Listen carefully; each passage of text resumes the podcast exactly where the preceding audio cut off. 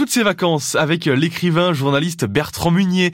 Nous vous avons raconté un pan historique de la Lorraine lié à ces fêtes de fin d'année. Et donc en ce vendredi, eh bien c'est la dernière fois, mon cher Bertrand, qu'on vous retrouve euh, ce, le matin sur France Bleu Lorraine. Et aujourd'hui, donc, on part à la rencontre de l'imagerie d'Épinal, dont les dessins ont toujours été des cadeaux originaux pour de nombreux événements de la vie. Elles font partie du patrimoine du chef des Vosges. Quand on parle d'Épinal aux quatre coins du globe, on associe fatalement la cité spinalienne à ces célèbres images. Et l'un des succès de ces images est réservé aux familles qui en reçoivent comme cadeau, mais surtout aux enfants pour Noël, avec les incontournables devinettes. Celles-ci reprennent les thèmes majeurs de l'éducation populaire, comme la nature et les animaux, les contes et légendes, ou l'histoire dans sa généralité. Puis, Suite à une question posée, il s'agit de retrouver des objets ou des personnages cachés au sein de ces images vives et colorées. En fin de compte, voir ce qui n'est pas aux yeux du premier regard. Ces devinettes exceptionnelles, diffusées à des milliers d'exemplaires, ont été l'une des grandes réussites de l'imagerie d'Épinal.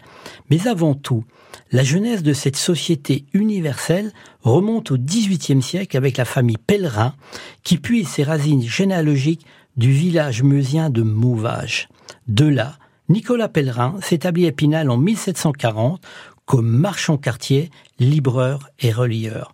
Veuf, il se remarie et Jean-Charles, le plus jeune de ses huit enfants, reprend l'activité paternelle, tout en s'adonnant à la fabrication de cartes jouées, mais aussi à la peinture de cadrans d'horloge sur émail. Il se fait désormais un nom dans ce milieu de l'art. Puis, il se tourne vers la production d'images religieuses sur papier, à partir de gravures sur bois colorées au pochoir.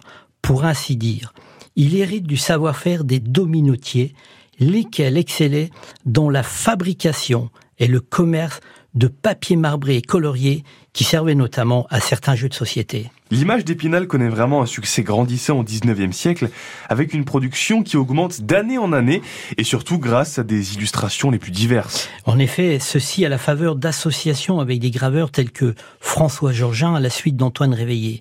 À l'aube de la Troisième République, l'imagerie produit 12 millions d'images par an et emploie plus de 100 ouvriers. Elles sont coloriées au moyen de pochoirs, ce qui explique la présence de couleurs vives et rarement nuancées.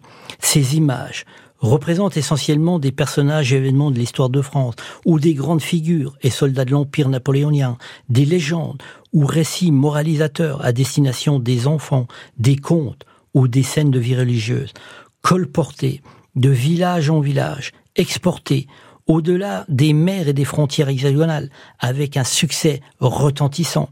Elles se diffusent très rapidement et très largement. Mais pour beaucoup, elles sont avant tout un bien précieux, et en période festive, comme nous les connaissons actuellement, elles ont été et elles sont toujours un cadeau inestimable. Et pour en savoir encore plus sur ces merveilleuses images d'Épinal et sur la ville d'Épinal, même sur tout le département des Vosges, puisque nous vous offrons maintenant la, bande dessinée Les Vosges, une terre d'histoire. C'est la bande dessinée que France Bleu Lorraine vous offre. C'est votre BD, Bertrand Munier. Vous, vous êtes le scénariste de cette BD et elle se gagne maintenant au 03 83 36 20 20. Mais pour le se faire, il faut répondre à cette question, Bertrand. Quel célèbre statue est le symbole de la ville d'Épinal? Pinot ou Jeanne d'Arc? Vos propositions au 03 83 36 20 20 pour gagner cette bande dessinée Les Vosges, une terre d'histoire. Une BD qui va vous intéresser si vous aimez les Vosges, si vous aimez la Lorraine. Vous allez adorer cette bande dessinée, j'en suis certain. Vous la gagnez en nous appelant 03 83 36 20